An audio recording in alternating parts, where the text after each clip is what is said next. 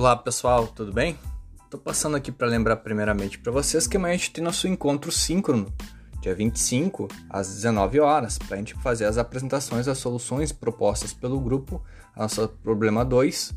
E depois disso, nós, claro, nós vamos estar trabalhando um novo problema, o penúltimo problema então do nosso projeto de ensino.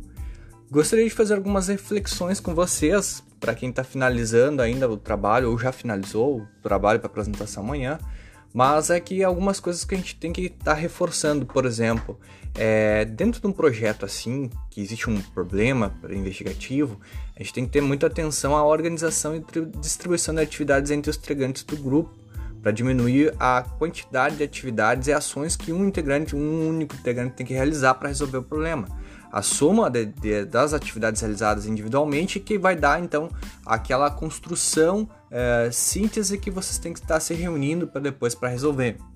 Como é um problema aberto, pessoal, a gente tem que começar a criar esse hábito de entender quando é um problema aberto, quando é quando a gente fez a leitura e conversou sobre o artigo no último encontro, quando nós temos uma, uma técnica e uma estratégia. Uma técnica geralmente dá um exercício que tem um resultado definitivo, resultado que tu aplica uma forma ou que tu tem algum tipo de desenvolvimento sempre constante, né?